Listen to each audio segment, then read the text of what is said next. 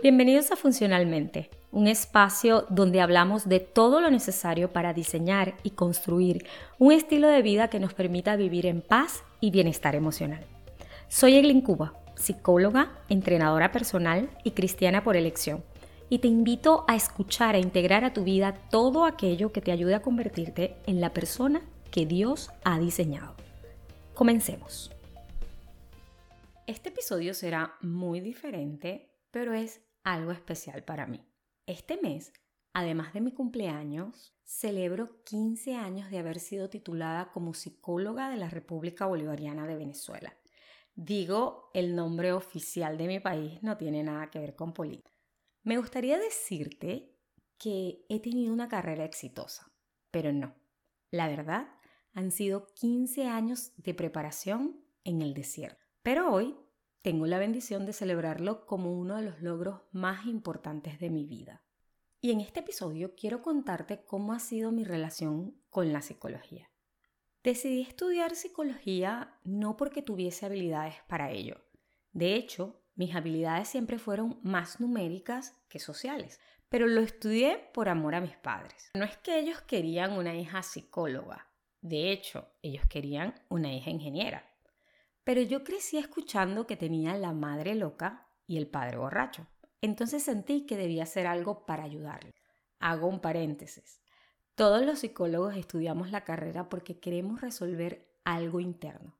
No nos crean cuando decimos que es porque queríamos ayudar a las personas.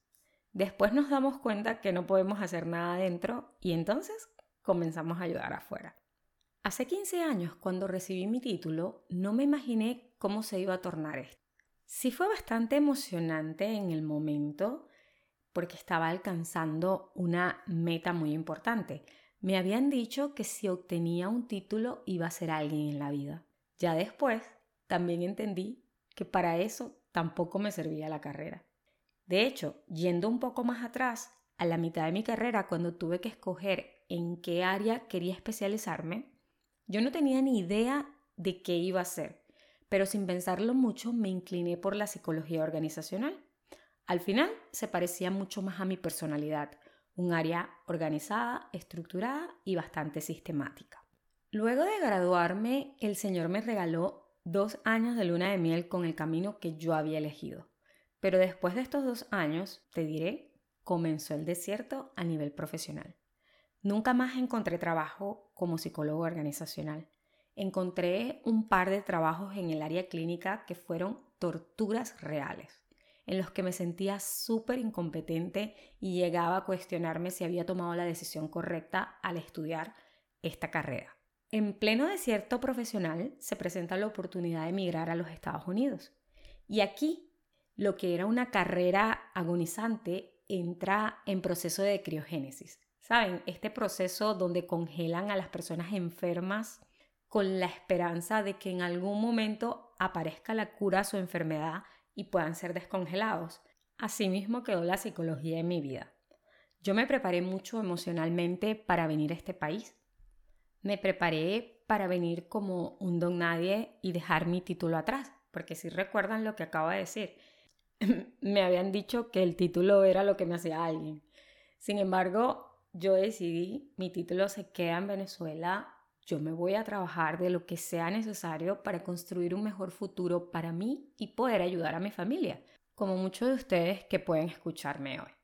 He trabajado en fábricas poniendo el desgaste de mi cuerpo en cada cheque y sin darme cuenta, el desierto profesional se extendió a un desierto emocional y poco tiempo después espiritual. Definitivamente estos 15 años como psicóloga no han sido de experiencia, han sido de preparación, una preparación integral, obteniendo certificaciones por aquí y por allá, estando en terapia psicológica y reestructurando mis creencias y mi vida espiritual. Hoy, con alegría te digo, ya no estoy en el desierto, aun cuando me sigo preparando. Hoy celebro la tierra prometida. No puedo expresar muy bien cómo llegué aquí. Lo único que puedo decirte es que mi mente fue y sigue siendo transformada, como dice Romanos 12.2, mediante la renovación del espíritu, para que yo pudiese entender la voluntad de Dios para mi vida, que es buena, agradable y perfecta. Y quizá tú me conozcas y puedas estar pensando que no pareciera que estoy en la tierra prometida, porque sigo teniendo debilidades, defectos, además que no puedes ver fluyendo la leche y la miel, o como diría mi esposo, el camino al dinero. Yo también pensaba así, e incluso muchas veces he dudado, pero Dios me ha enseñado que así como el desierto es un lugar de preparación, la tierra prometida es un lugar de conquista. La transformación de la mente es necesaria para salir del desierto y entender que en la tierra prometida ya tengo la victoria, pero debo pelear la batalla. Y en esas estoy, venciendo mis gigantes, mis temores, mis inseguridades, pero con la plena certeza de que Dios está a mi lado y que ya Él me ha dado la victoria. Yo no sé qué va a pasar mañana con mi vida profesional, pero hoy entiendo mi propósito. Sé que mi misión en la vida es orientar e inspirar a las personas a construir un estilo de vida funcional que les permita disfrutar la vida plena y satisfactoria que Dios ha diseñado para sus hijos.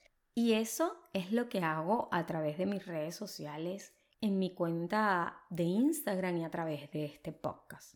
No fue que un día me levanté y decidí que quería ser influencer y grabar videos. De hecho, ha sido un proceso complejo, pero eso es parte de otro testimonio, es otro tema. Te estoy hablando de mi carrera, de la psicología, de mi vida profesional, porque hoy celebro mi vida y la celebro con un gozo y una alegría diferente.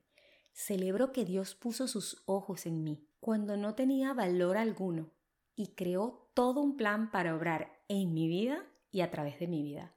Hoy no celebro quién yo soy, sino quién es Él en mí hoy celebro una vida con propósito. Y ya para terminar, quiero decirte algo.